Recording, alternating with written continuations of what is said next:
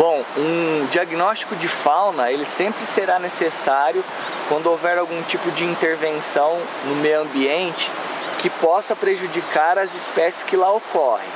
Então, o primeiro passo de um diagnóstico é levantar as espécies de determinada área e o segundo passo é compreender como aquela intervenção estará afetando aquelas espécies. Desta forma, nós conseguimos indicar medidas para minimizar esse impacto ou compensá-lo. Hoje nós estamos elaborando um diagnóstico para a implantação de uma pequena central hidrelétrica.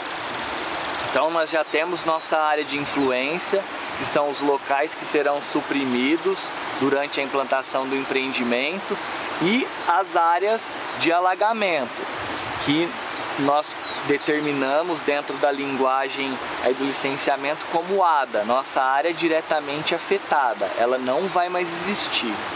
Bom, eu sou biólogo, ornitólogo e posso dizer que as aves conseguem ter um padrão de resposta bem rápido com esse tipo de impacto.